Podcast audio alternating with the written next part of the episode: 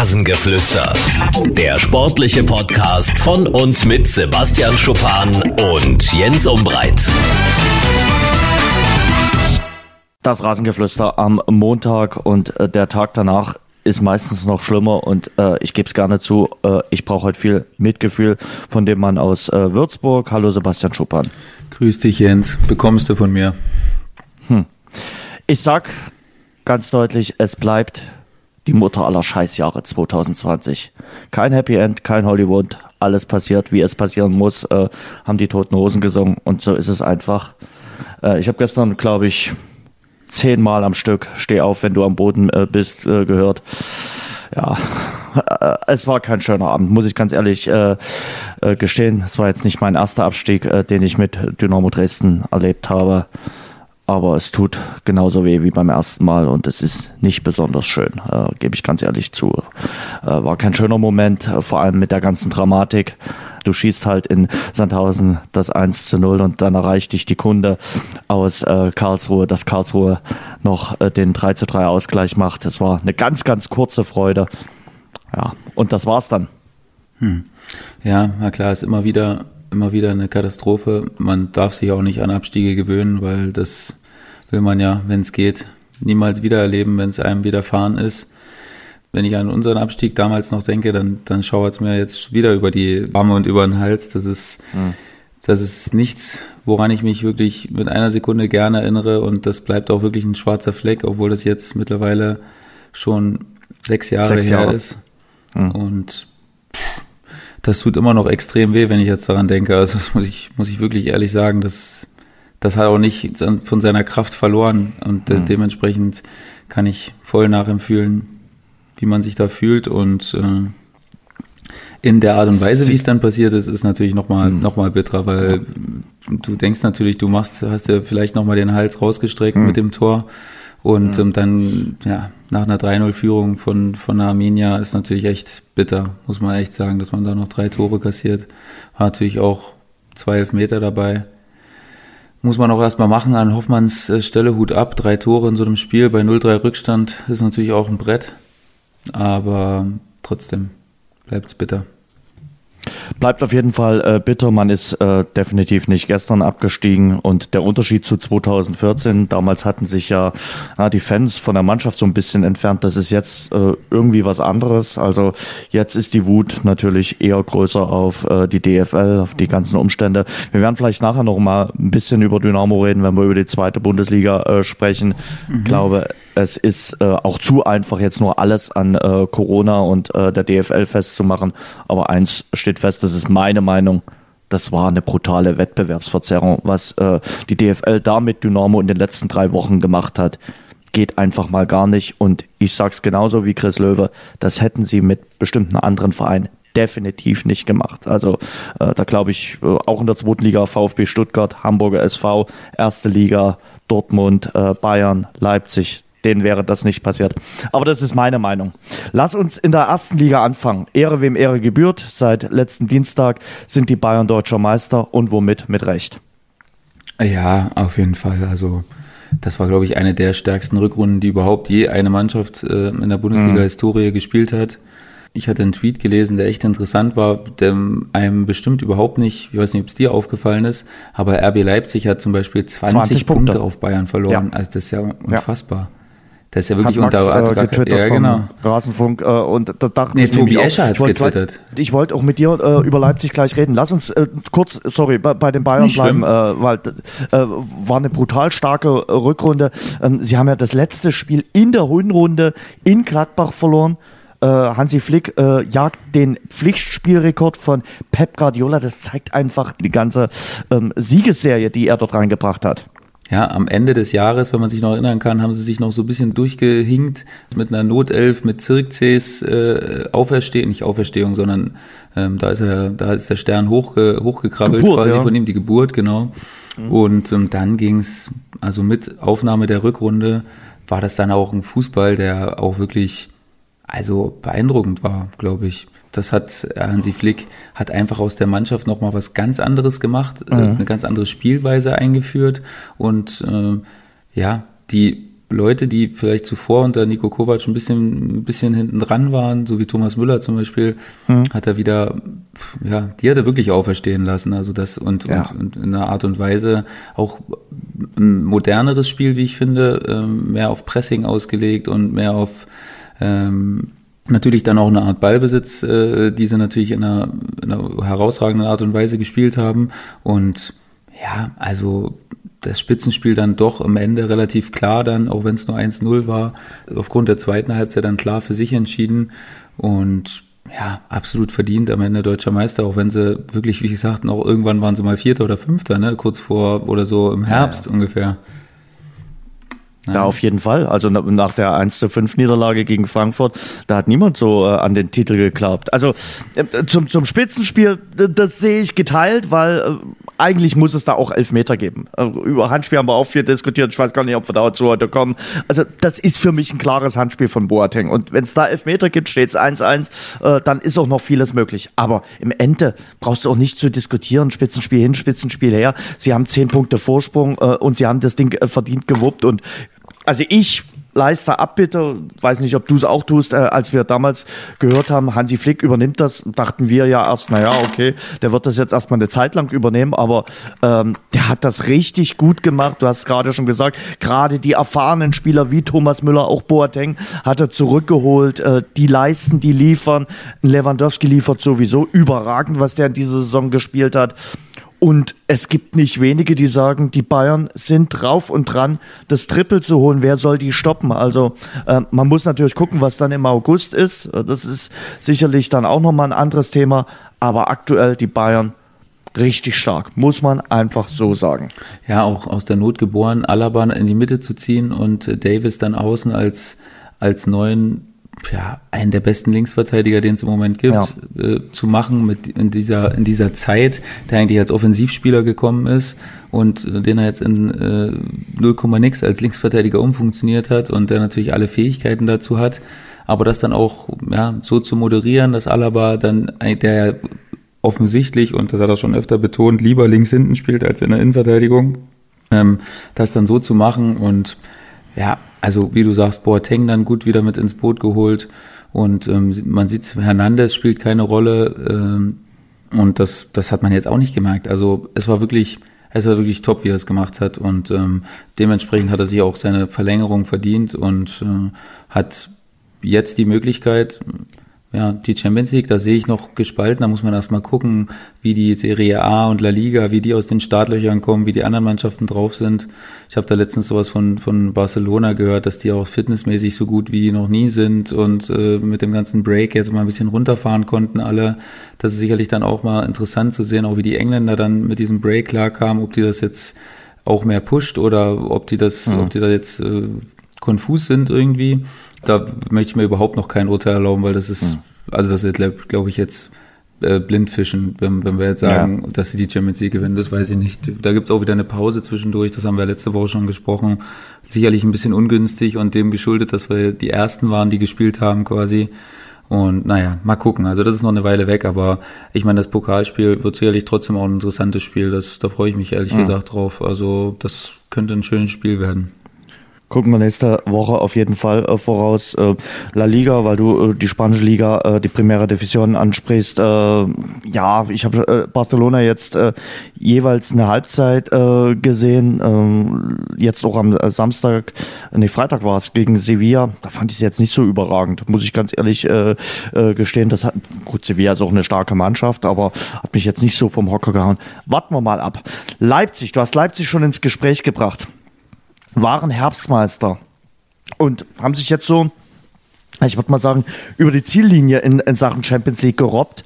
Hatten da ja auch ein bisschen Glück, dass Leverkusen bei der Hertha verloren hat. Ähm, zu Hause tun sie sich brutal schwer, nicht nur äh, seit der Corona-Pause, aber auch da. Und du hast schon gesagt, 20 Punkte weniger als die Bayern in der Rückrunde. Das ist mal ein Pfund. Ja, das ist also ich meine, zu dem Tweet, äh, da wurde eigentlich auch noch im Nachhinein alles gesagt, dass das eigentlich dass, dass RB Leipzig immer noch nicht auf der Stufe wie Bayern und äh, Dortmund ist, weil bei Dortmund, da, wir reden immer noch darüber, wie, wie sie letztes Jahr diesen Vorsprung ähm, vergeigt haben, diesen neuen Punkte-Vorsprung. Und jetzt, da redet gefühlt gar keiner drauf und mir wäre es auch nicht aufgefallen, ich muss ganz ehrlich sagen. Nee. Also das ist völlig an mir vorbeigegangen dass sie jetzt 20 Punkte aufgeholt haben oder verloren haben, besser gesagt. Mhm. Ähm, ja, also das ist schon, das ist schon echt Wahnsinn. Da muss, da muss man auch mal gucken. Es gab ja auch offensichtlich, ich meine, da stand ja auch alles drin. Viele Unentschieden. Ne? Da, da, es hat auch keiner jetzt großartig verletzt gefehlt. Ne? Also da gab es jetzt weder großartige nee. Verletzungen. Konate war mal und Diego Demme ist gegangen. Aber mhm. das sollte eine Mannschaft mit dem Kader und mit der Klasse normalerweise trotzdem schaffen können sie haben sich ja auch äh, verstärkt. Also Olmo haben sie geholt. Sie haben ja jetzt äh, auch äh, im Winter was getan. Es ist ja jetzt nicht so, dass sie, dass sie gar nichts gemacht haben. Und trotzdem muss man sagen, die Rückrunde, also wenn die Nagelsmann betrachtet, würde er sagen, gut, in der Champions League ins Viertelfinale eingezogen, okay. Aber alles andere, hm, muss man sagen, dann doch eher nur befriedigend. Ja, naja, und man kennt ja auch Julian Lagelsmann, der ist ja jetzt nicht so jemand, der sagt, oh ja, Champions League haben wir geschafft, das ist jetzt mhm. gut und so. Er will halt immer das Maximum, ne? Das, das zeichnet ihn auch aus und das, das fordert er auch bestimmt immer ein und da kann ich mir jetzt vorstellen, dass der überhaupt nicht zufrieden damit ist und äh, mhm. dass es da vielleicht sogar für nächstes Jahr so ein, naja, ein paar, dass da ein paar Schrauben gedreht werden, wo vielleicht noch mhm. keiner denkt, dass die gedreht werden. Und ich denke, so mhm. Kröschi, so kenne ich Kröschi jetzt auch aus meiner Zeit, der ist jetzt auch keiner, der da lange abwartet. Also das ist, dafür ist er nicht bekannt. Also der ist proaktiv, der ist schon immer am drei Züge davor äh, mhm. und da kann ich mir schon vorstellen, dass das Konsequenzen haben wird am Ende des Tages mhm. für einige, die jetzt vielleicht noch nicht denken, dass sie da dabei sind. Ja, weil ich, äh, wenn du dir die Leipziger Mannschaft anguckst, da sind eben doch ein paar Spieler schon jetzt eine Weile da und so. Und dann hat man natürlich auch so eine kleine Wohlfühloase. In Leipzig lässt sich gutes Geld verdienen, also haben ja nun einen, einen, einen gut betuchten Hauptsponsor, sage ich jetzt mal. Und äh, die letzten Jahre liefen gut. Äh, man muss jetzt sagen, es ist das dritte Mal, dass sie die Champions League erreichen. Aber ich sag mal, für eine Mannschaft darf es dann nicht ins Wohlfühlklima äh, abdriften und äh, ja, die, die, Gefahr besteht jetzt äh, nach dieser Rückrunde. Und ich glaube, da ist es jetzt auch wichtig, nicht nur um Ersatz für äh, Werner zu finden, sondern da auch einen, einen neuen Spirit reinzubekommen. Junge, hungrige Spieler, sie legen ja immer Wert auf junge Spieler, ähm, Spieler, die halt irgendwie noch was erreichen wollen. Ja, und da ist auch ganz wichtig, dass Julian Nagelsmann da jetzt da ist, weil ich glaube, der wird den Finger da auf jeden Fall in die Wunde legen, zusammen mit, ja. mit, mit Kröschi, ähm, weil das ist auch, wie du sagst, das ist unglaublich nötig, weil das ist auch so ein, naja, das ist so eine prädestinierte Situation, wo man in so eine Oase gehen könnte, weil man denkt sich, ja, Bayern und Dortmund, das wird schwer, die großartig ja. zu attackieren. Und hinter uns ist jetzt auch nicht, klar, jetzt hast du gesagt, wenn Leverkusen gewonnen hätte, dann wäre es natürlich nochmal extrem eng geworden. Ähm, aber auf lange Sicht denke ich, dass da Leipzig trotzdem besser ist als Leverkusen und Gladbach. So dementsprechend ist der Druck jetzt von hinten nicht zu extrem groß. Und ja, das ist jetzt wichtig, meiner Denkweise zu sagen, okay, jetzt müssen wir halt Dortmund erstmal attackieren und da auf mhm. lange Sicht gucken, dass wir, dass wir die Nummer zwei werden, weil sie Bayern zu attackieren, das haben schon zu viele versucht und da sind schon zu viele gescheitert. Aber ich denke, vor Dortmund zu kommen, ist, ist auf jeden Fall ein realistisches Ziel fürs nächste Jahr und das könnte man angehen. Mal gucken jetzt. Du sagst mhm. natürlich richtig, Timo ja. Werner muss erstmal ersetzt werden. Das ist natürlich, oder das sind extrem viele Tore, die fehlen und ähm, die müssen natürlich erstmal irgendwie abgesichert werden. Und das war mal ein Statement-Win äh, von, von, von Dortmund äh, ja. am Samstag in Leipzig. Ich glaube, das war ihnen ganz, ganz wichtig zu sagen, hey, äh, Meister sind wir nicht geworden, aber die Nummer zwei, das wollen wir nochmal zementiert haben. Und das war richtig ordentlich, was sie da gespielt haben. Und das war sehr verdient, dass sie da äh, 2 zu 0 in äh, Leipzig äh, gewonnen haben. Und Haaland hat ja danach gesagt, ja, ich freue mich natürlich nicht über Platz 2, ich will mehr werden. Hummels hat es auch angekündigt. Ja, forsch, aber auch okay. Also Borussia Dortmund wird ja in der nächsten Saison nicht reingehen und, und, sagen, wir wollen jetzt Vierter werden. Nein, nee, vor allen Dingen nicht, wenn du in der Saison davor gesagt hast, du ja. willst Meister werden, was ja auch, was ich wirklich okay fand, was ich auch im Nachhinein immer noch okay finde, dass sie das gemacht haben, weil mhm. ja, sie sind jetzt auf Jahre hin äh, die zwei gewesen und was hast du sonst für Ziele? Also zwei bleiben, dafür sind die Jungs, die sie haben, dann auch zu ehrgeizig, das macht auch gar keinen Sinn, damit kann sich keiner identifizieren. Von daher gehe ich mal davon aus, dass sie das auch so beibehalten werden und nächstes Jahr dann wieder voll auf Angriff gehen. Hm. Also haben wir Bayern, Dortmund, Leipzig und die vierte Mannschaft in der Champions League wird noch gesucht. Gladbach oder Leverkusen. Oh, Gladbach hat natürlich jetzt einen idealen Matchball. Im letzten Jahr haben sie den verdaddelt. Und dieses Jahr? Hm. Ja, ist natürlich schon. Gegen Hertha. Ja. Es ist, ist, jetzt nicht die angenehmste aller Aufgaben. Nee. Ich finde, die Hertha unter Labadia, auch wenn sie jetzt mal drei Spiele am Stück verloren hatten, aber unter Labadia ist die Hertha richtig ordentlich. Auf jeden Fall. Also das ist jetzt alles andere auch für mich, als dass ich jetzt sage, Gladbach gewinnt 100 Prozent. Also das, das würde jetzt, das würde ich jetzt auch nicht sagen. Ich meine, klar, für Hertha geht's eigentlich um nichts mehr. Also nicht eigentlich, es geht um nichts mehr, außer um Punktprämie und äh, Platzierungs- und das Platzierungsgeld. Äh, Frankfurt könnten mhm. sie noch einkassieren. Äh, aber ja, es ist, es ist trotzdem schwierig. Ich meine, Leverkusen hat es am eigenen Leib erfahren, dass wenn die Hertha klickt, dann ist das schon eine Mannschaft mit echter Qualität. Und mhm. ähm, ich meine, theoretisch würde ja auch ein Unentschieden reichen. Ne? Also darauf ja. darf man sich natürlich überhaupt nicht verlassen, weil das echt ein Spiel mit dem Feuer ist. Aber naja, Leverkusen gegen Mainz, das könnte man schon gewinnen. Sagen wir mal so, Mainz ist ja. jetzt durch und wird jetzt ein bisschen ja. durchatmen erstmal. Mhm, naja, ich bin gespannt. Also ich würde trotzdem sagen, dass es immer noch eine recht offene Geschichte ist. Also aus dem Grund, den du gesagt hast, dass Hertha gut drauf, gut drauf ist und jetzt Leverkusen geschlagen hat. Aber ganz ehrlich, ich werde aus Leverkusen immer nicht schlau. Wenn du denkst, ja, jetzt beißen sie zu und jetzt machen sie dann, äh, ja, verdatteln sie es irgendwie. Sie haben eigentlich eine ordentliche Rückrunde gespielt. Und äh, da hat mir ein Kollege gesagt, ja, aber Leverkusen ist Leverkusen. Äh, wenn die große Chance dann da ist, dann lassen sie Punkte liegen. Und genau so ist es. Mhm. Ja, kann man jetzt nicht anders sagen. Also ist extrem unglücklich gelaufen und das ist jetzt natürlich, die waren eigentlich wirklich, wie du sagst, ich fand auch, dass sie eine gute Rückrunde gespielt haben, sind auch in der Rückrundentabelle Dritter. Hm. Relativ klar vor Gladbach, fünf Punkte. Und ähm, dementsprechend ist das jetzt wirklich so, dass sie sich mit dem einen Spiel das jetzt wirklich komplett vermiest haben. Das ist eigentlich schade, weil die uns echt auch viel Spaß bereitet haben in den letzten Wochen und Monaten, muss ich, muss ich ehrlich sagen. Also dem, der Mannschaft habe ich einfach sehr, sehr gern zugeguckt. Gladbach auch, zweifellos. Also das mhm. ist jetzt nicht so, dass die, dass die jetzt nicht, nicht gut performt haben, aber fünf Punkte sind dann trotzdem noch fünf Punkte. Und ähm, ja, dementsprechend ist es echt schade, muss ich sagen. Okay.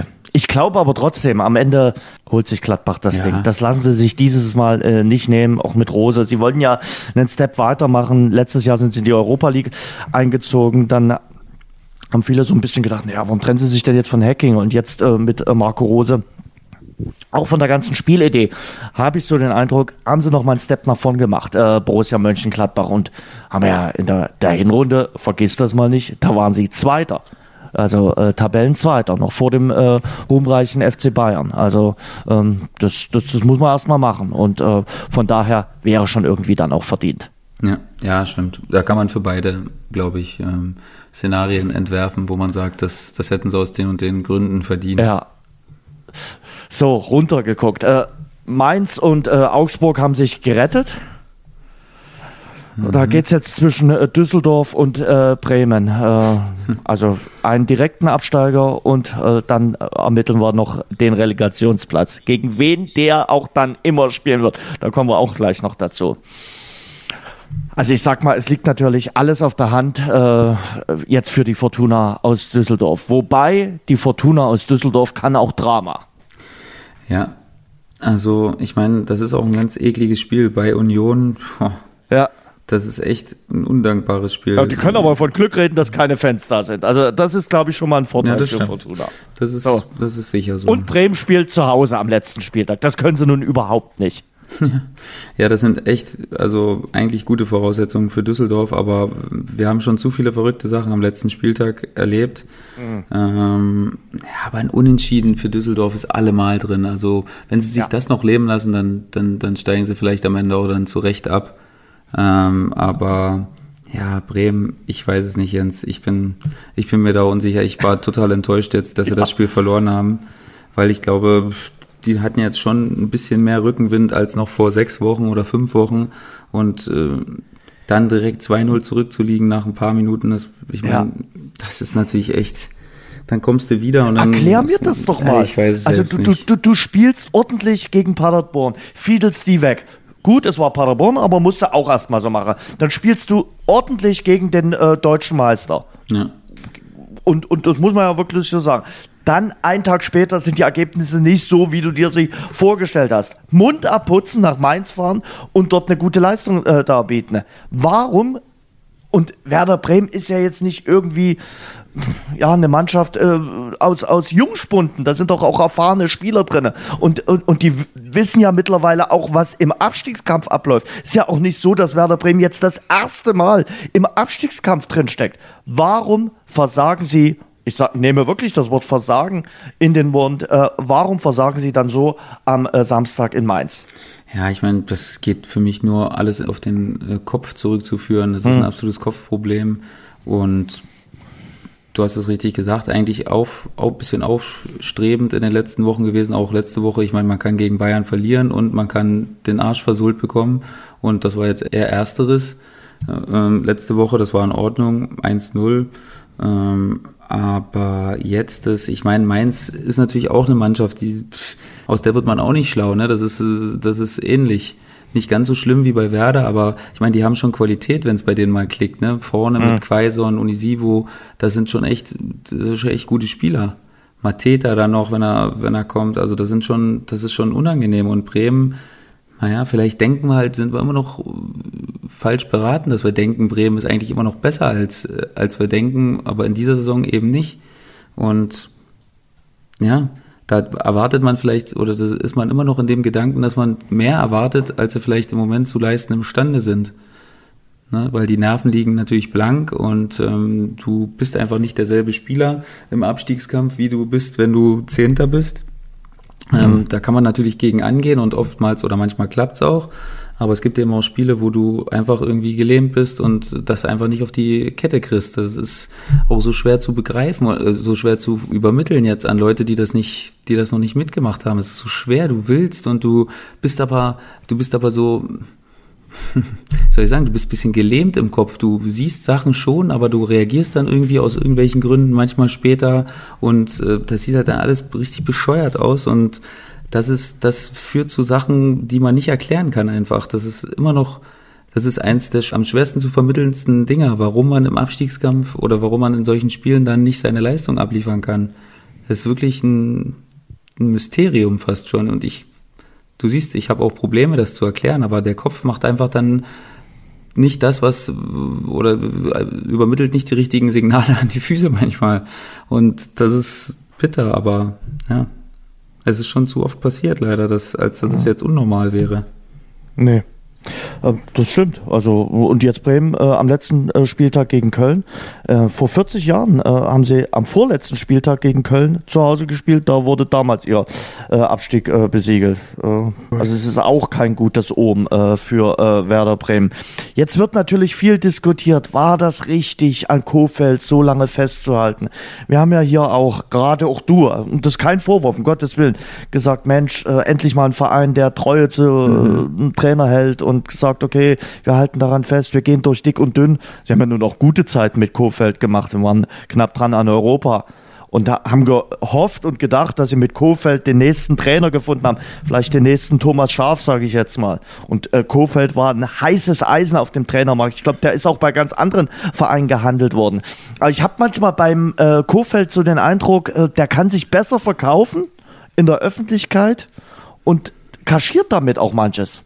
Ja, das ist bestimmt ein Ansatz, den man oder eine Sichtweise, die man, die man nachvollziehen kann. Der ist natürlich sehr sympathisch, was nach außen Ja. angeht. Ne? Der, der hält mit seinen Gefühlen jetzt nicht großartig hinterm Berg. Wenn es schlecht ist, dann sagt er das auch so. Das ist natürlich immer so, dass das auch Sympathie erweckt bei anderen Menschen, wenn, wenn die jetzt nicht, oder wenn man jetzt nicht versucht, das schön zu reden, sondern wenn man sagt, ja, das und das äh, ist passiert und das war nicht gut und aber ich meine, ich fand es wirklich einen sympathischen Weg, den Bremen da gegangen ist, daran festzuhalten und auch mal zu sagen, nee, wir machen jetzt nicht das, was der Einheitsbrei macht und äh, dann wechseln wir wieder und nächste Saison wieder. Ähm, ja, ich bin gespannt, wie ernst das jetzt wirklich ist. Das werden wir jetzt sehen, wenn es wirklich runtergeht. Im, Falle, ob, ob Florian Kofeld dann bleibt und sagt, hey, okay, jetzt haben die so an mir festgehalten, das ist natürlich schon ein starkes Zeichen. Jetzt versuche ich das zurückzugeben im nächsten Jahr und äh, die Truppe direkt wieder hochzuführen was wirklich nicht einfach ist. Das sehen wir jetzt, äh, werden wir gleich noch drüber sprechen, an anderen Vereinen, die abgestiegen sind, was wirklich extrem schwierig ist, aber natürlich trotzdem machbar. Und du willst schon wieder über Paderborn reden? Nein, klar. Äh, ja, aber äh, entschuldige, äh, der musste jetzt mal ja, ganz kurz. ich musste mal wenigstens kurz mal kurz lachen. Ähm, ja, äh, ich, ich gebe dir vollkommen recht, aber ich glaube nicht, dass sie an Kofeld festhalten werden, weil sie dann, glaube ich, auf der Position sagen werden, okay, nee, jetzt stellen wir die Uhren auf Neuanfang. Aber wir haben lange genug an ihm festgehalten. Ja, das weiß ich nicht. Ich glaube, man kann es schon jetzt, also ich würde es jetzt sogar fast ein bisschen doof finden, wenn sie den jetzt rausschmeißen würden, weil dann hätten sie es auch schon eher machen können. Also für mich ist die Strategie, glaube ich, die sie jetzt verfolgen, so, dass du natürlich jetzt extrem viele aus der Mannschaft weggibst und mhm. versuchst eine komplett neue Mannschaft aufzubauen mit natürlich ein paar Eckpfeilern, die vielleicht auch äh, Bock haben, das Ding wieder äh, auszumisten und zu sagen, hey, komm, wir sind jetzt dabei, wir versuchen das wieder zu bereinigen, die Geschichte, dass du da vielleicht fünf, sechs, sieben Mann hältst und dann komplett neue Mannschaft rum. Ich meine, Bremen ist natürlich mega attraktiv für die zweite Liga, ne? Da gibt's viele Spieler, die da, die da mit dem Fahrrad hinfahren werden. Das, das ist natürlich klar und die Fans werden auch da sein, da bin ich mir sicher. Das wird das, die werden eine richtig, eine richtig starke Unterstützung sein. Ähm, aber ich würde jetzt spontan sagen, ich glaube, die machen es mit Kofeld. Oh, Schuppi, da, da würde ich fast dagegen setzen. Ja, mach, mach. Da würde ich fast dagegen äh, setzen. Und äh, äh, sage, äh, ich glaube, wenn sie dann absteigen, noch sind sie ja nicht abgestiegen, also nicht, dass wir uns das wünschen. Wir haben immer an Werder Bremen festgehalten. Werder Bremen sehr sympathischer Verein. Aber ich würde da äh, gegensetzen. Übrigens hat Axel de Heat uns eine, eine Bewertung gegeben, eine sehr gute Bewertung, hat gesagt, äh, bester Podcast, obwohl nicht immer richtige Tipps. Äh, Axel, hier äh, kommt auf jeden Fall ein richtiger Tipp dabei rum. Entweder liege ich richtig oder Schuppi liegt richtig. Mal schauen. Und ähm, in der zweiten Liga, also wir wollen uns nicht zu viel Sand auf den Kopf schütten, Kollege Schupan. Aber Arminia Bielefeld, mein lieber Schuppi, hatten äh, sowohl du als auch ich auf der Rechnung vor der Saison. Ja. Und wir haben recht behalten. Zwar nicht in der Klarheit, wir hatten sie eher als Relegationskandidaten. Ja. Ähm, oder vielleicht ein bisschen glücklich dann als Zweiten gesehen, aber dass sie natürlich mit neun Punkten Vorsprung Erster werden, zumindest, oder wie es jetzt, vielleicht nur sieben. Jetzt haben sie das, äh, das Tor kassiert. Ähm, das hat er natürlich nicht gesehen, ne? du hast die Tabelle noch von deiner 88. Ja, Minute. Ja, hatte ich wirklich, da habe ich kurz drauf geguckt, muss ich, muss ich ehrlich sagen. Da hatte ich drauf geguckt, ja, jetzt kann halt die nicht, Kann die nicht noch irgendwie, kannst du nicht noch mal die an die DFL schicken irgendwie? Das, das, ja. ja, da sind es jetzt noch sieben Punkte, aber trotzdem, ich meine, sieben Punkte vorm HSV und vor dem VfB zu sein, das ist natürlich echt eine, eine, eine, ein krasses Ausrufezeichen. Und ja. ähm, die Saison, ich meine, zwei Niederlagen überhaupt nur, das ja. ist schon erstmal das erste Ausrufezeichen, was sie da gesetzt haben. Die waren einfach sehr schwer zu bezwingen. Das äh, ist, glaube ich, auch wirklich nicht nur eine Floskel, sondern es war auch so an schlechten Tagen, ich habe es hier häufig gesagt, haben sie wenigstens einen Punkt immer mitgenommen. Das haben eben vor allen Dingen der HSV und der VfB nicht geschafft. Die haben dann oft verloren, solche Spiele, wenn sie mal nicht gut drauf waren. Und das ist eben die Konstanz in Person. Und dann hast du Klosi mit 20 Toren, was natürlich unfassbar gut ist. Und dann hast du immer noch äh, viele Spieler gehabt, die funktioniert haben. Klaus war ein extrem wichtiger Spieler ähm, der jetzt leider den Verein verlässt. Aber dann hattest du Soku, der Vogelsammer äh, gut ersetzt hat äh, während seiner Verletzungszeit. Und ja, du hattest einfach eine extrem gute Abwehr. Das war wahrscheinlich das auch neben den Stürmern das Prunkstück der Mannschaft. Einfach extrem mhm. wenige Gegentore bekommen. Guten Torhüter. Und, ähm, und was, ja, einen guten Torhüter natürlich, das ist, das ist zweifellos so. Und was, ja, für mich auch äh, heraussticht, ist, dass es immer noch trotzdem auch eine junge Mannschaft trotzdem ist. Ne? Die Innenverteidiger beide extrem jung noch. Ähm, Cedric Brunner, okay, der ist, äh, der ist im mittleren Alter, aber das ist, da ist noch Potenzial vorhanden. Also mhm. da glaube ich, da kann man noch, da kann man noch was erwarten, äh, auch dann mit entsprechenden Neuzugängen. Also da bin ich gespannt, wie sich die Arminia in der ersten Liga ähm, schlagen wird. Ähm, ist natürlich im Laufe der Jahre jetzt auch immer schwieriger geworden für die Zweitliga-Aufsteiger, sich da zu mhm. etablieren in der ersten Liga. Das ist auch so ein Punkt, wo ich manchmal denke, das war vor fünf, sechs Jahren noch nicht so. dass das so schwierig ist, sich da drei, vier Jahre ja. mal zu halten in der ersten Liga. Ähm, da bin ich wirklich gespannt, wie sie das machen werden. Auf jeden Fall. Und für Uwe Neuhaus freut es einen natürlich, äh, im zarten Alter von 60 Jahren äh, hat das endlich geschafft. Ist ja auch ganz spät als äh, Spieler Bundesliga-Profi geworden mit äh, 30 beim, äh, bei der SG Wattenscheid und jetzt auch im reiferen Traineralter äh, schafft das in die erste Bundesliga und das ist ihm und Peter Nemetz sehr, sehr zu wünschen, dass er das geschafft hat. Äh, Sebastian, du hast alles gesagt, beste Offensive, beste Defensive und dann stehst du halt verdient auf Platz eins, muss man einfach mal so sagen. Äh, sie haben einen guten Fußball gespielt äh, und wie du gerade gesagt hast, in den Spielen, wo es mal nicht so lief, dann holen sie sich wenigstens irgendwie so ein zorniges Unentschieden. Und das reicht dann eben, äh, um äh, aufzusteigen. Ähm, gut, gestern hätte mir ein Sieg ganz gut gefallen, wenn sie den geholt hätten, aber das mal am Rande. So, und der VfB Stuttgart, ganz ehrlich, aus dem VfB Stuttgart bin ich in dieser Saison auch nicht so richtig schlau geworden.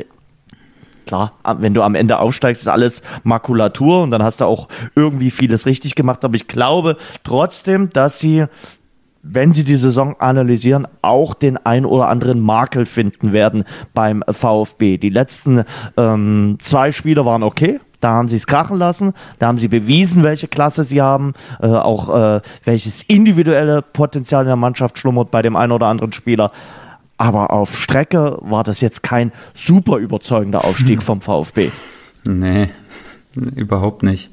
Also auch also ich sag mal, sie steigen quasi auf, weil ich kann es mir nicht vorstellen, dass Heidenheim jetzt, da sind wir wieder bei dem Torfeld, das werden wir dann auch nochmal nachher bei den Abstiegsplätzen zu sprechen kommen. Ich glaube, das ist durch. Also kann ja, mir jetzt nicht, die haben. Äh, das ist genauso wie ja, Arminia äh, letzte Woche schon durch war eigentlich. Ja, da genau. sind sie jetzt, ist Stuttgart jetzt Faktisch auch durch. ist der VfB aufgestiegen. Was soll da passieren? Also das ist, das ist ganz klar dass da nichts mhm. passiert. Vor allen Dingen Heidenheim ist jetzt auch, wenn man da mal aufs Torverhältnis guckt, alles andere als eine Tormaschine äh, als Verein. Ja. Also ja. die haben mit Abstand die wenigsten Tore im, äh, in, in diesem Offensivquartett.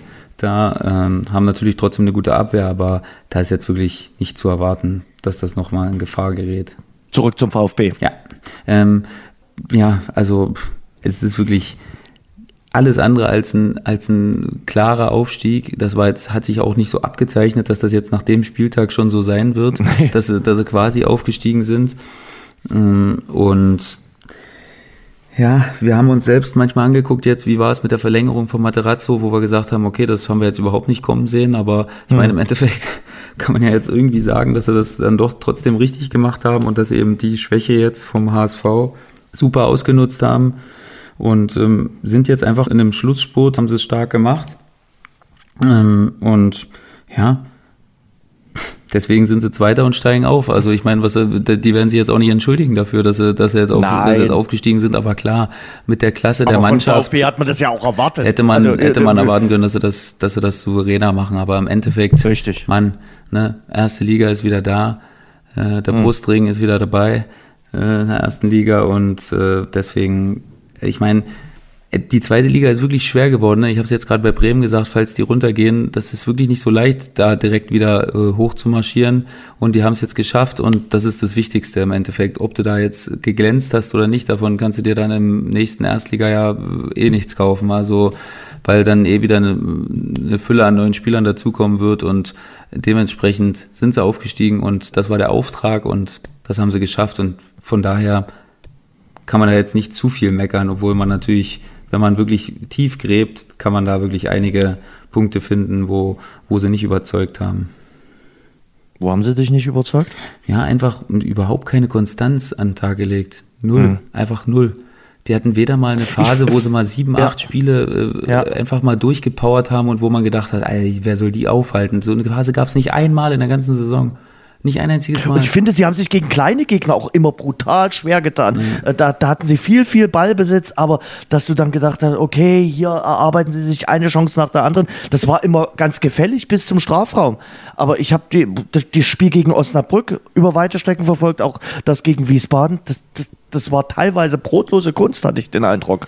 Ja, wie gesagt, also mir fehlt auch vor allen Dingen so diese Stärkeperiode mal. Wenn ich an Aufsteiger denke, dann denke ich auch immer mal an eine Phase, wo ich denke, boah, da haben sie das Ding zementiert im Februar, mhm. März, äh, haben sie nur, haben sie, haben sie überhaupt nicht verloren oder so. Weißt du, so eine Phase, ich suche mhm. die Phase mal vergeblich, wo sie, wo sie da einfach mal so richtig performt haben. Das zeigt natürlich auch, wie schwach eigentlich das Feld hinter Arminia Bielefeld dann nachher war. Also das illustriert das ja nur, dass Heidenheim auch mit, mit 45 geschossenen Toren jetzt nur äh, auf einmal auf dem Relegationsplatz nachher ist. Das ist natürlich ein, wieder so eine Art, wie letztes Jahr eigentlich, genau dasselbe, so eine Art Schneckenrennen gewesen. Letztes Jahr haben wir uns auch immer gefragt, äh, wollen die nicht aufsteigen oder was ist da los? Also hm. das war, war ja schon immer so ein Thema.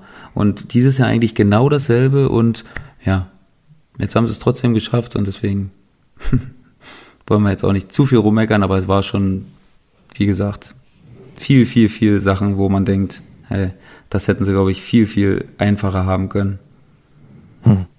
Und was ist mit dem Hamburger SV, bitteschön, los, Sebastian Schuppan? Also, also es war jetzt gestern das vierte Spiel nach der Corona-Pause, wo sie in den Schlussminuten ein Tor gefangen haben in der Nachspielzeit. Mhm. Gegen Fürth, gegen Stuttgart, gegen Kiel und gestern gegen Heidenheim.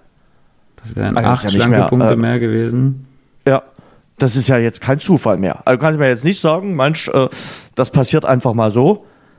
Also beim besten Willen. Und äh, der Hamburger SV, dem scheint das gleiche Schicksal zu erschleichen wie in, in der Vorsaison, dass sie wieder am äh, Ausstieg vorbeikratzen und äh, eine weitere Ehrenrunde in der zweiten Bundesliga drehen. Ja, da sind wir noch nicht bei unserer Prognose. Ich sage, Hamburg schafft es noch auf dem Relegationsplatz, ja. aber ähm, es ist natürlich wirklich, wie du sagst, extrem enttäuschend. Also ich glaube, das hat auch Dieter Hecking selbst nicht kommen sehen. Er, ich glaube, er dachte schon, er hat natürlich immer tief gestapelt, was ich auch in Ordnung finde. Das war auch angebracht jetzt erstmal.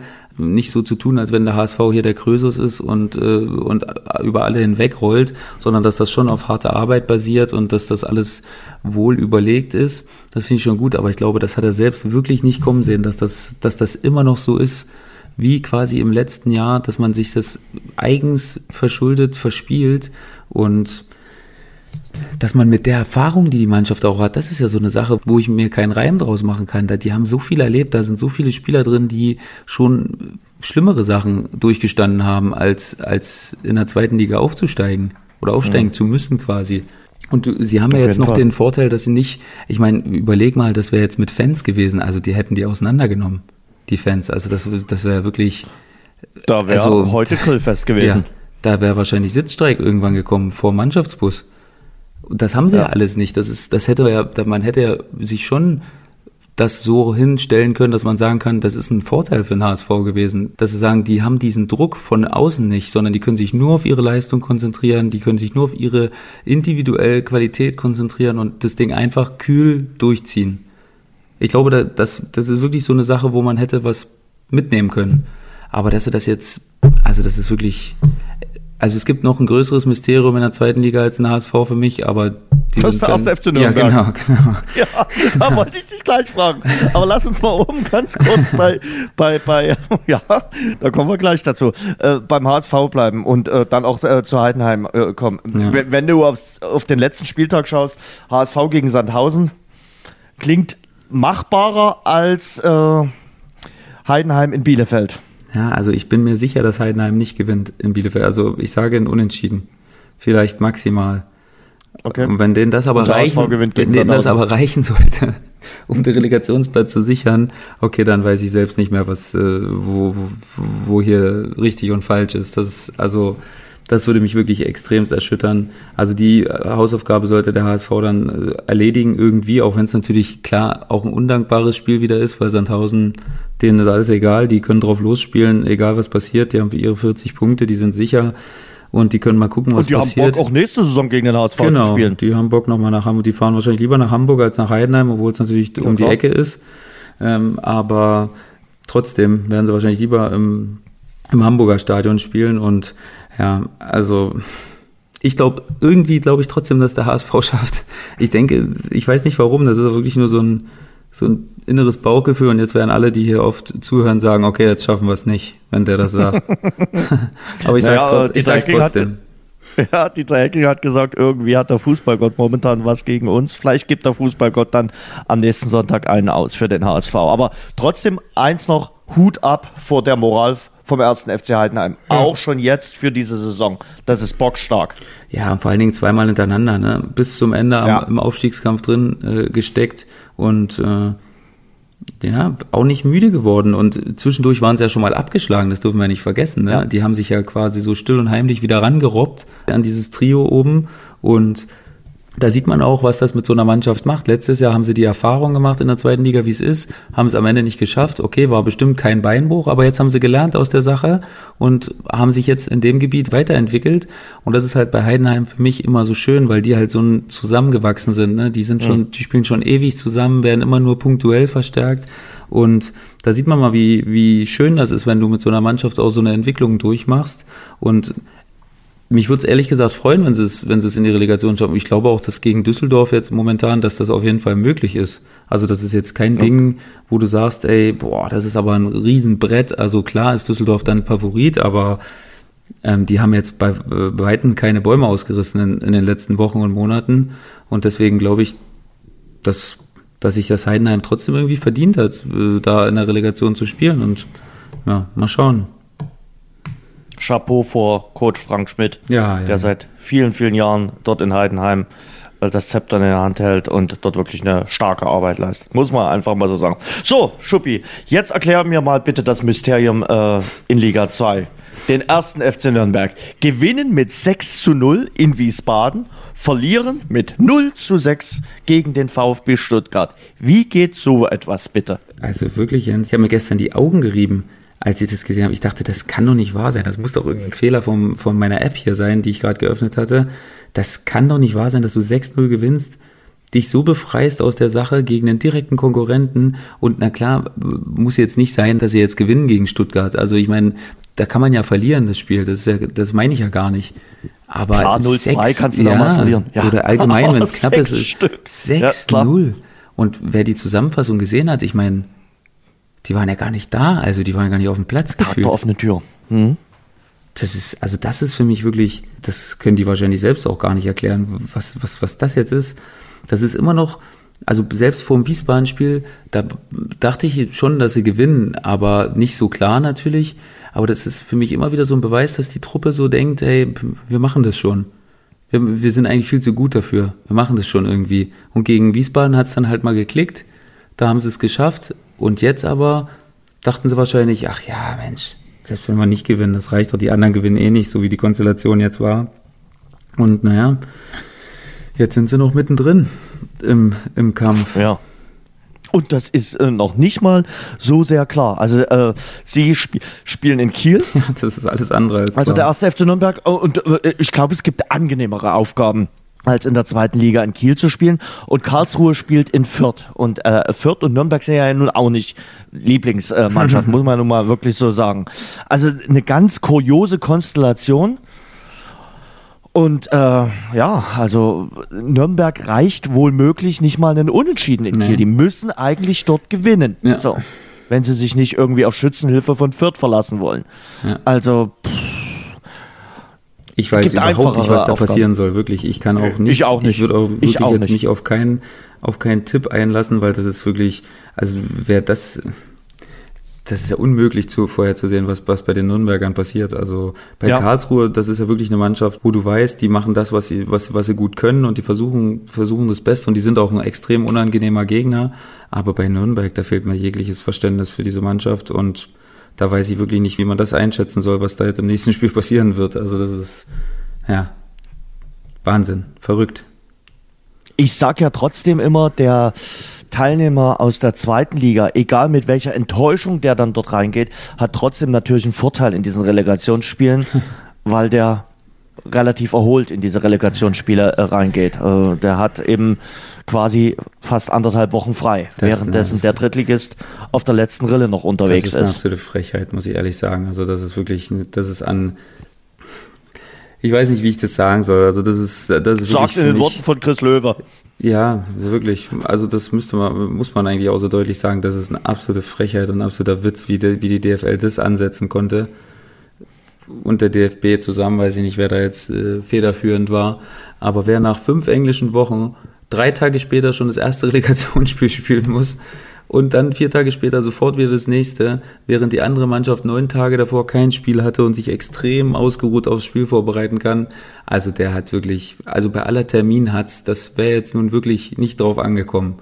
Da einfach mal vier, fünf ja. Tage Pause zu lassen nach dem Spiel und äh, dann meinetwegen neunter und und 13. zu spielen oder so. Also das wäre jetzt wirklich, da hätte man sich doch keinen Zacken aus der Krone gebrochen, oder?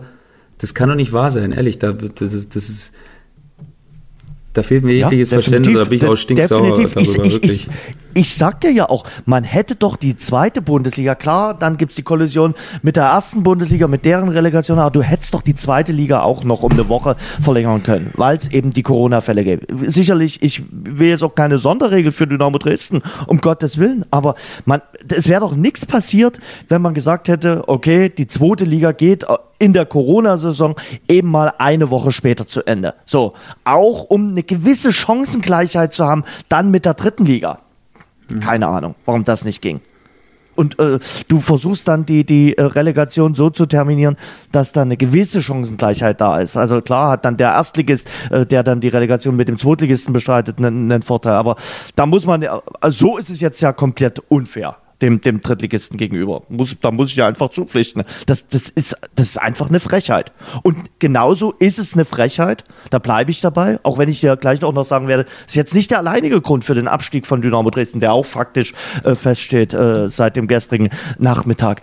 Es ist eine Frechheit, innerhalb von 22 Tagen acht Spiele bestreiten zu müssen. Im Dreitagesrhythmus. Alle drei Tage. Das geht so einfach nicht. Und wie gesagt, ich finde, Chris Löwe hat das Kind beim Namen genannt. Und äh, viele sagen, hier in Dresden, aber auch äh, viele, die gar nicht mit Dynamo jetzt irgendwie besonders haben, sagen, na endlich spricht's mal einer aus.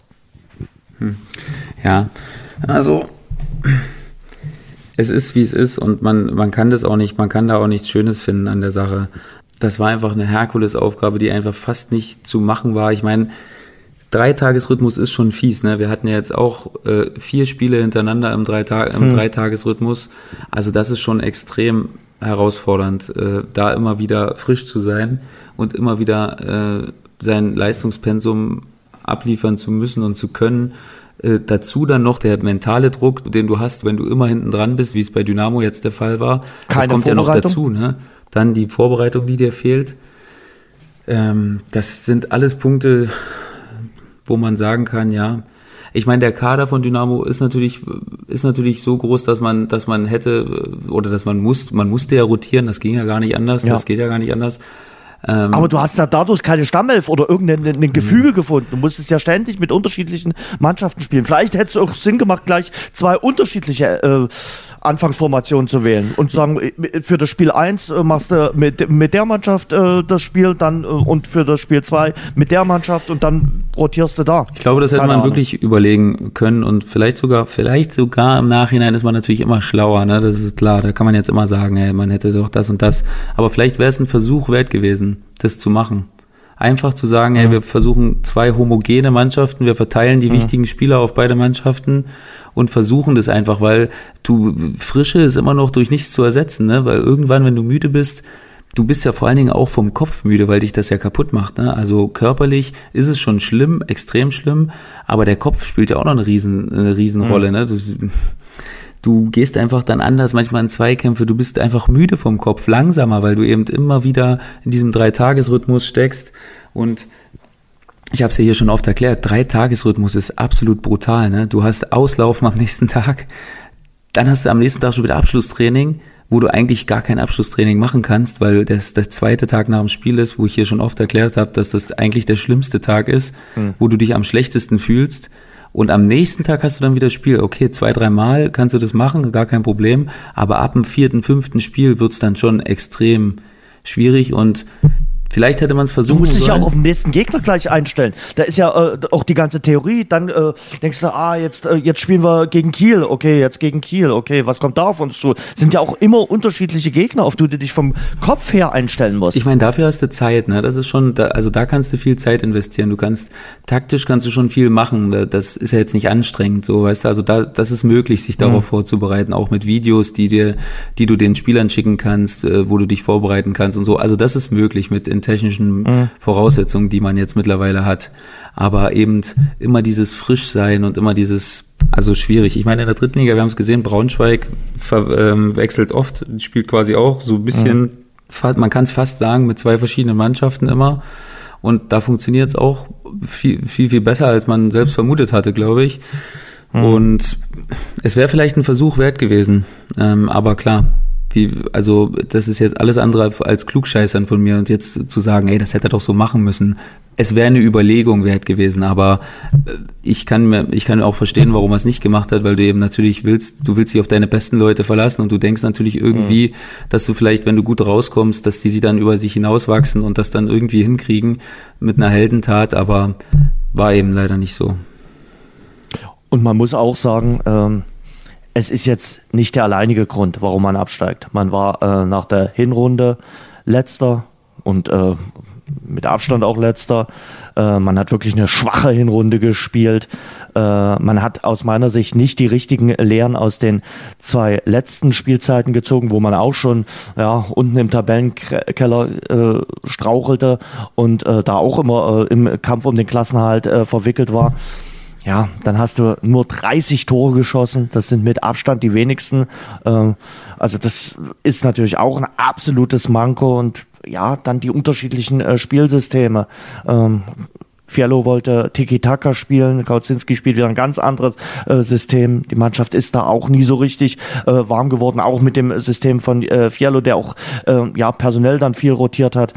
Das hat einfach nicht funktioniert und auch äh, das, das Personal die, ein paar Spieler, die, die funktioniert hätten und die gefunzt hätten, die kamen dann eben erst äh, im Winter und da war es dann fast schon zu spät. Und ich muss immer wieder oder häufiger an deine Worte denken, die du äh, ja im, im Herbst gesagt hast. So einen richtig schlechten Start, den kann man so schnell äh, nicht verarbeiten und da kommst du so schnell nicht raus. Und äh, deshalb ist ein guter Saisonstart so brutal wichtig, weil wenn du einmal unten drin hängst, dann hängst du unten drin und äh, dann, dann hängst du auch mit dem Kopf unten drin. Und dann ist es eben zwar leichter gesagt, Mensch, drei Siege und du bist raus, aber hol die drei Siege eben erst einmal. Das ist Dynamo Dresden eben nicht gelungen. Ja. Ja, das ist wirklich, das ist, was sich so einfach anhört, aber was in der Situation einfach so weit weg scheint. Drei Siege hintereinander, da bist du erstmal froh, nach einem Sieg äh, pustest du schon mal durch. Und ja, du sagst es, also 30 Tore ist natürlich absolut zu wenig. Also das ist, damit kannst du eigentlich fast nicht drin bleiben. Das geht eigentlich fast nicht bei 33 Spielen. Da musst du so eine extrem gute Abwehr haben und das war jetzt eben noch im Gegenteil der Fall. 56 Gegentore ist natürlich auch relativ viel.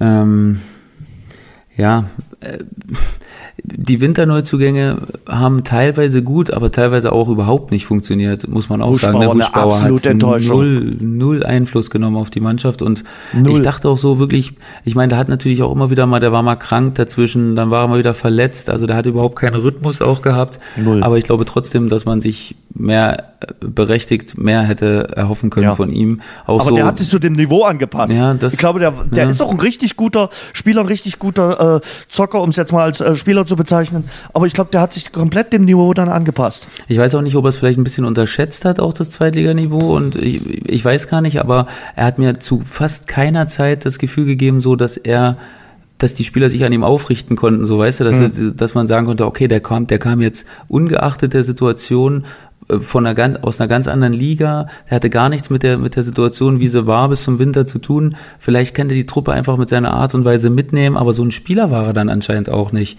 So, dass er die Jungs mitgenommen hat und gesagt hat, komm jetzt hier mit meiner, mit meiner Aktion, mit, mein, mit meiner Präsenz alleine, da, da versuche da versuch ich jetzt schon mal hier äh, Voraussetzungen zu schaffen, dass wir das schaffen können. Ich glaube, Schmidt hat ja, super eingeschlagen. Hat performt, ja. Also das war wirklich Auch Markinok der, hat mir gut gefallen. Markinok Da denke ich auch, wird man sogar Probleme haben, den zu halten, weil man da, oh, ja. selbst obwohl der, der hat halt sehr viel Potenzial angezeigt. Ne? Also der hat es jetzt mhm. nicht immer abgerufen, aber man hat gesehen, dass wenn der fit wäre und wenn der dann mal eine gute Vorbereitung äh, drin hat, ich glaube schon, dass das ein ganz unangenehmer äh, Stürmer sein kann. Und mhm. Terrazino leider auch gute Ansätze, aber nicht, ja. nicht das, was man sich erhofft hat. Und wer ist noch gut? Donio, der hat überhaupt keine Rolle gespielt in ein paar Wochen und dann jetzt am Ende, glaube ich, auch gute Ansätze gezeigt, aber mehr auch nicht. Petrak war okay. Petrak war okay, genau, finde ich auch. Und, also das war ganz ordentlich, ja. Ja, ich meine, ja, wir haben ja, wir haben es auch schon im Winter gesagt, ne? Es muss, es hätte alles passen müssen. Fast jeder Neuzugang mhm. hätte extrem gut einschlagen müssen und ähm, natürlich am besten ohne Corona-Pause, klar.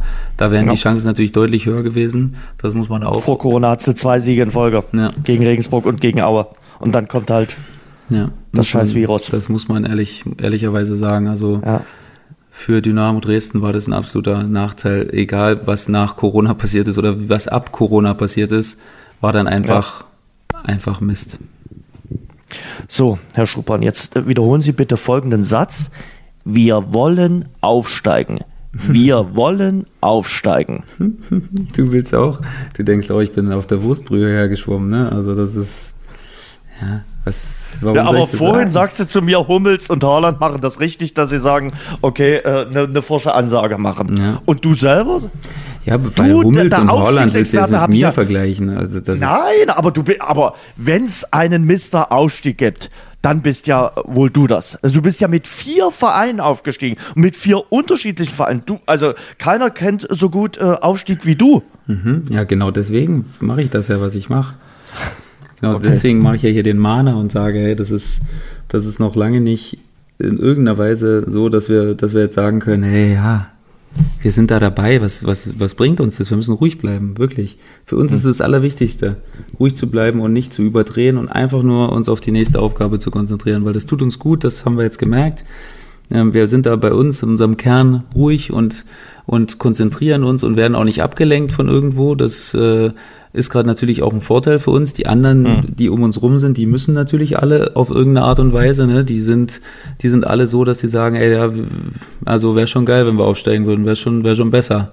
Und wir sind halt so in der, in der Situation, dass wir sagen, ey, wenn es am Ende so ist, dann, dann werden wir uns natürlich nicht wehren, aber wenn nicht, dann das hat uns vor, vor der Saison überhaupt keiner auf dem Zettel. Also warum sollen wir uns jetzt den Druck geben und sagen, hey, ja, wir müssen und wir, wir machen das jetzt und nee, wir werden sehen. Wir gucken, wie wir die nächsten Spiele bestreiten. Das sind alles schwierige Spiele und deswegen bin ich da noch weit weg davon zu sagen, ich muss jetzt hier sagen, wir wollen aufsteigen. Also davon steigen wir nicht auf, nur weil ich das also sage. Das ist aufsteigen? auch klar. Doch, ich will aufsteigen, aber nur, nur weil ich den Satz ausspreche, wird es nicht wahrscheinlicher.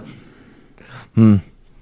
Gut, ich dachte, ich krieg dich dorthin. Aber äh, mal ganz nüchtern betrachtet, als äh, Rasengeflüster äh, Podcastmacher, äh, ja. die Würzburger Kickers spielen momentan schon keinen ganz schlechten Fußball, oder? In dieser dritten Liga. Ja, also da da bin ich jetzt voll dabei, da, da wehre ich mich nicht. Das ist vollkommen richtig. Wir sind gut drauf und wir sind auch, wir, wir scheinen auch sehr gefestigt zu sein. Das ist echt, also echt toll und das macht mir auch riesig Spaß. Ich meine, hast gesehen, ich habe jetzt nicht gespielt unter der Woche und ich bin mhm. echt auf der Tribüne. Ey, mir ist fast einer abgegangen. So geil haben die Jungs gespielt, wirklich. Und das, das, das hat mir echt richtig imponiert und ich war einfach nur, ich war einfach nur glücklich auf der Tribüne. Da war wirklich null von, oh Mann, ey, warum, wenn ich jetzt gespielt hätte, dann so überhaupt nicht null. Ich habe mich einfach nur richtig gefreut für die Jungs und genauso war es jetzt am anderen. Ich war jetzt wieder dabei am Wochenende und dann war es für die anderen auch wieder so. Also wir haben das, wir haben das echt gut im Griff, so von der Teamchemie her und das, das freut mich eigentlich am meisten, weil das, das ist ein Fundament, wo man drauf aufbauen kann.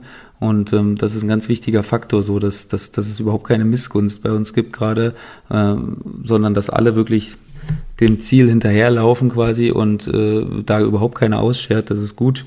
Und ähm, deswegen hoffe ich, dass wir das noch weiter so hinkriegen. Noch vier Spiele und dann schauen wir mal.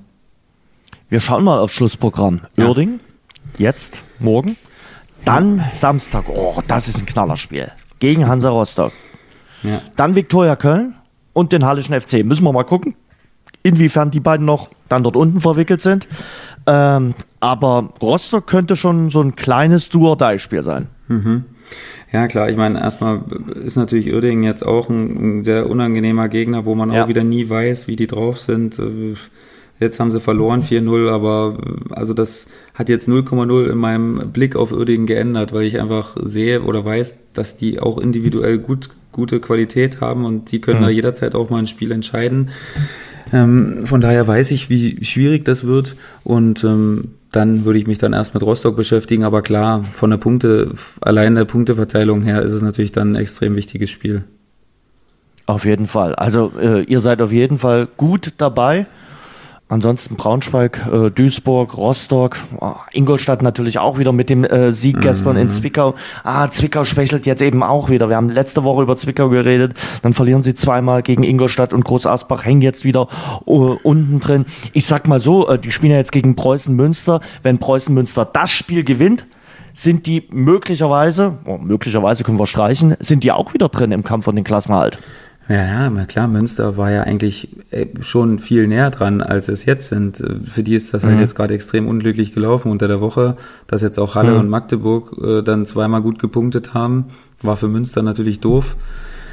Ähm, und die hatten auch wirklich jetzt ein paar Mal Pech, muss ich ganz ehrlich sagen. Also das, ist, das hat mir schon ein bisschen leid getan, muss ich ehrlich sagen, auch wenn ich hier nicht der größte Münster-Fan bin. Münster. Äh, wirklich, mhm. das tat mir ein bisschen leid, weil ich einfach das extrem sympathisch fand, wie die das jetzt angegangen sind und wie die, wie die da jetzt hochgeschossen sind, trotz aller Probleme und wie die, wie die sich da rangekämpft haben. Das war, glaube ich, ein Riesenkraftakt. Und da hoffe ich, da hoffe ich eigentlich, dass sie das nochmal ran schaffen und dass das noch, dass das noch eng wird, weil die haben echt viel investiert. Und na klar, Zwickau Münster, das ist natürlich, so, du hast es gerade gesagt, du or die Spiel eigentlich. Ne? Wenn Münster das verliert, sind sie weg. Ja, möglicherweise. Also ich sag mal, Münster, Zwickau, Chemnitz, Halle, Magdeburg, Viktoria Köln könnte schon fast, äh, ist noch ein bisschen drin. bei Uerding würde ich den Strich machen. Uerding ist äh, ja, Viktoria Köln braucht nicht aus vier Spielen noch einen Sieg. Das, ja, das sollten sie hinkriegen. Also da denke ich eigentlich nicht, dass die noch, dass die noch großartig mit dabei sind. Ich weiß halt nicht, was Und, Magdeburg äh, noch für, ja. ich guck mal schnell, was die hier noch für ein Restprogramm haben. Die haben noch Haching, Groß Asbach, Ingolstadt und Münster. Auch am Ende Münster. Ja, auch nicht so leicht. Da, da gibt es auch nicht so Spiele, wo du sagst, ey, die, das machen wir im Vorbeigehen. Mhm. Ähm, ein Wort vielleicht zu Dennis Undarf, der von der Mittellinie getroffen hat gegen Unterharing. Stark. Mhm. Ja, ex, also einer der unangenehmsten Spieler überhaupt. Da hat er echt einen extrem guten Lauf. Umso mehr verwundert es mich, dass er in die zweite Liga nach Belgien geht. Da muss wohl ein Dukatenesel stehen, der, der, der minütlich irgendwelche Taler abwirft, dass man da freiwillig hingeht. Ähm, nach so einer Saison, ey, hast mal gesehen, wie viele Scorerpunkte der hat, dieser Junge, der hat echt extrem abgeliefert, der Typ.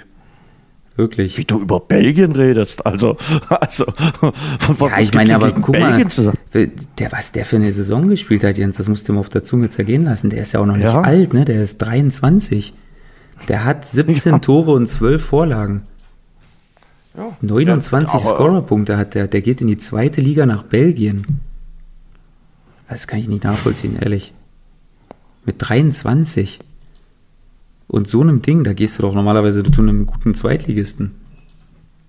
Oder er wird seine Gründe haben. ja, ich sag ja, Nein, da müssen, also, vielleicht haben die auch eine ganze Herde von Dukateneseln, die da stehen. Keine Ahnung, wer da, wer da das Zepter schwingt, wo der, wo der da hingeht. Aber das hat mich schon extrem, extrem gewundert. Aber gut, hm. ist äh, seine Entscheidung. Hat er sicherlich gut überlegt. Also ich hatte von Royal Union Saint-Gilloise äh, auch bislang noch nichts äh, gehört. Also muss ich ganz ehrlich so sagen. Ja. Aber dort geht er hin. Da geht er hin, ja. ja, ja. Wir werden mal sehen. Nach Belgien gibt es auf jeden Fall gute Pommes. Und äh, es gibt ja noch einen weiteren Abgang beim SV Meppen. Nach sieben Jahren hört der Trainer auf. Christian Neidhardt hat dort gute Arbeit geleistet, ähm, geht eine äh, Klasse tiefer, geht in die Regionalliga West zu Rot-Weiß Essen. Mhm. Ja, Christian Tietz ist ja nicht mehr Trainer bei Rot-Weiß Essen und jetzt ja. es Christian Neidhardt. Äh, Essen will natürlich irgendwann auch mal wieder äh, eine Liga höher spielen. Ja, ich glaube, Essen ist eines der spannendsten, nicht Projekte, ist kein Projekt, aber einer der spannendsten Vereine, nee. die da so in der Regionalliga, äh, egal in welcher, äh, so äh, rumlungern. Ähm, da gibt es auch einen Investor, der da richtig, der da richtig reinpulvert. Und ähm, die, wenn du die natürlich hochführst, dann hast du natürlich auf lange Sicht deutlich mehr Chancen als mit Mappen. Das ist, das ist auch klar. Und jeder weiß, dass ich hier ein Mappen-Fan bin und dass ich immer gesagt habe, in Mappen fand ich extrem cool. Aber vielleicht hat Christian Neidhardt, ohne dass ich da jetzt irgendwelche Hintergründe weiß, äh, halt gemerkt, dass das so das Ende der Fahnenstange vielleicht gerade ist. So mhm. immer oberes Mittelfeld, aber, aber vielleicht ist einfach nicht mehr drin. Und deswegen denkt er sich, hey, einen ambitionierten Regionalligisten, nächstes Jahr gibt's wieder einen direkten Aufstiegsplatz in der Regionalliga West. Da muss man in Anführungszeichen nur Erster werden. Und ähm, ja, ich glaube, die haben 12.000 Zuschauer im Schnitt in der Regionalliga. Also ich glaube schon, dass das ein geiler Verein ist.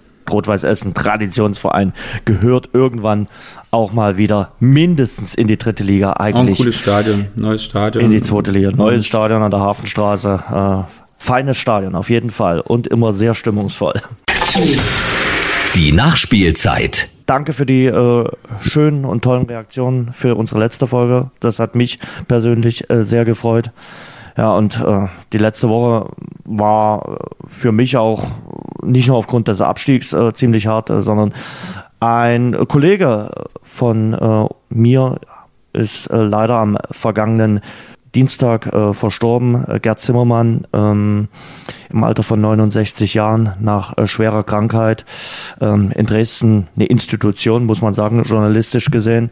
Ähm, wir waren jetzt sicherlich keine Freunde, aber wir waren natürlich in den letzten 20, 25 Jahren äh, Kollegen er hatte ein Herz für den Fußball, er hatte seit den 60er Jahren ein Herz für Dynamo Dresden, war Stadionsprecher und war, weil er Stadionsprecher war, auf jeden Fall eine Institution in Dresden. Er hat das Stadionsprecher-Dasein äh, hier in Dresden, aber ich finde auch im Osten von Deutschland zwischen 1988 und 1991 komplett neu erfunden, sage ich mal. Davor hieß es immer so, Sportfreund Schulze hat das 1 zu 0 geschossen und äh, Zimmi hat äh, Stadionshows hingelegt und das war wirklich was komplett Neues. Gerade die Shows, die es um die Europacup-Spiele äh, gab, das war Wahnsinn. Da bist du eine Stunde vor äh, diesen Europacup-Spielen gegen AS Rom oder Viktoria Bukarest oder Stuttgart ins Stadion, um das mitzuerleben. Das war wirklich absoluter Wahnsinn. Danach viele Jahre Radiokollege gewesen und jetzt, wie gesagt, in der letzten Woche verstorben. Ein trauriger äh, Verlust auf jeden Fall. Ja, also ich kenne Simi natürlich auch ziemlich gut, weil das ist so einer der ersten neben einem gewissen Umbreit, äh, mit dem man, äh, wenn man zu Dynamo wechselt, natürlich relativ schnell Kontakt hat, weil ja er auch so ein markanter Typ war, markante Stimme und so sein Auftreten war immer war immer speziell und äh, man hat sofort, also der ist immer in Erinnerung geblieben, sagen wir mal so. Also nach dem ersten, zweiten Interview wusstest du, hey, das ist Zimmi und der ist hier eine so eine Art äh, kleine Legende unter den äh, Journalisten oder, oder Leuten, die es um Dynamo äh, halten. Und ja, hat mich echt auch, ich habe es überhaupt nicht kommen sehen, ich habe auch überhaupt nichts gehört davon, deswegen hat es mich auch relativ äh, hart getroffen. Meine Frau hatte mir das, hat mir gesagt, hey, Zimmi ist äh, gestorben. Und dann sage ich, nee, stimmt doch nicht. Und dann sagte sie doch. Und dann habe hab ich dir sofort geschrieben gehabt und ähm, ja, hat mich auch traurig gemacht, weil ich glaube echt, dass das so, eine, so ein Typ war auch. Und ähm, das mit dem Stadionsprecher da sein, wusste ich, wusste ich ehrlich gesagt gar nicht. Jetzt hast du mir auch nochmal eine schöne Anekdote darüber erzählt und ja, hoffe, er ruht in Frieden. Ja, und äh, sieht von oben in der nächsten Saison mehr Siege von Dynamo. Dann in der dritten Liga. So, Sebastian, ich versuch's nochmal. Wiederholen Sie bitte den Satz. Wir wollen aufsteigen. Error. Gut.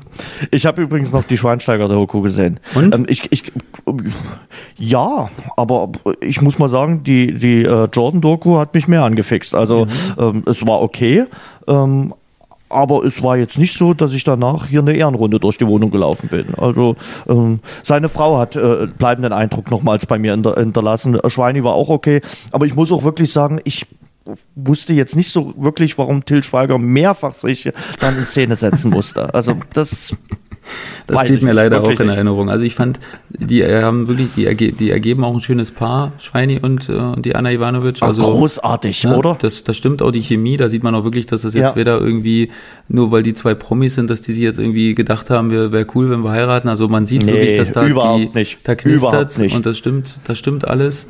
Und ähm, schon allein das fand ich cool und so seine, seine Einblicke nochmal so, ich meine auf das WM-Finale, äh, da guckt man ja immer gern zurück, ne? egal in welchem, mhm. in welchem Zusammenhang und ja, wie gesagt, Schweiger, Schweigers Aussagen hätte ich jetzt auch überhaupt nicht gebraucht, also gar keine von diesen ganzen, da kann man sich doch mal zurückhalten, auch wenn man der Regisseur ist, Ja, da muss man doch nicht seine, also. sein, sein, sein Senf da immer dazu beigeben. Also gut.